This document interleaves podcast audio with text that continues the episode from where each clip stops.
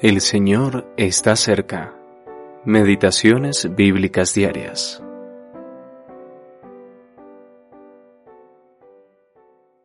Salió de Judea y se fue otra vez a Galilea, y le era necesario pasar por Samaria. Juan capítulo 4, versículos 3 al 4. El encuentro de Jesús con una mujer samaritana. El Señor había dejado Judea y se dirigía a Galilea, pero le era necesario pasar por Samaria.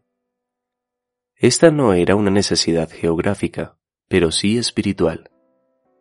De hecho, los judíos religiosos de aquella época no habrían pasado por Samaria. Preferían cruzar el Jordán y viajar hacia el norte por Perea, evitando totalmente pasar por Samaria había un profundo odio racial y religioso entre judíos y samaritanos que se remontaba a cientos de años atrás. Para el judío, pasar por Samaria podía ponerlo en una posición comprometida y, por tanto, exponerlo a la profanación de los mandamientos. Sin embargo, el Señor Jesús nunca se dejó frenar por las convenciones raciales, sociales o religiosas. El Padre estaba buscando adoradores y el alimento de Cristo era hacer la voluntad de Dios y acabar su obra. Versículo 34.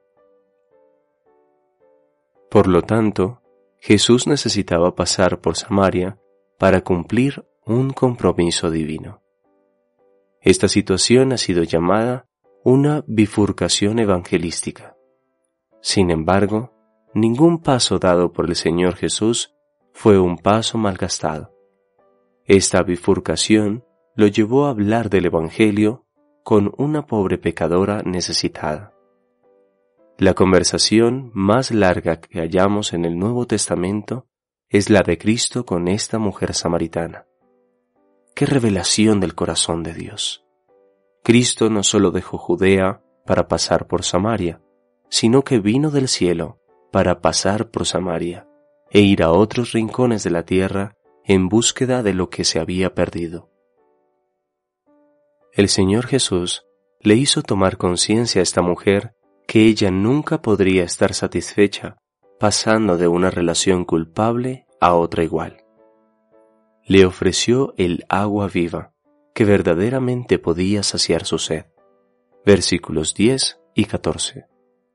Esta mujer no podía saber el alto costo que exigía esta agua gratuita.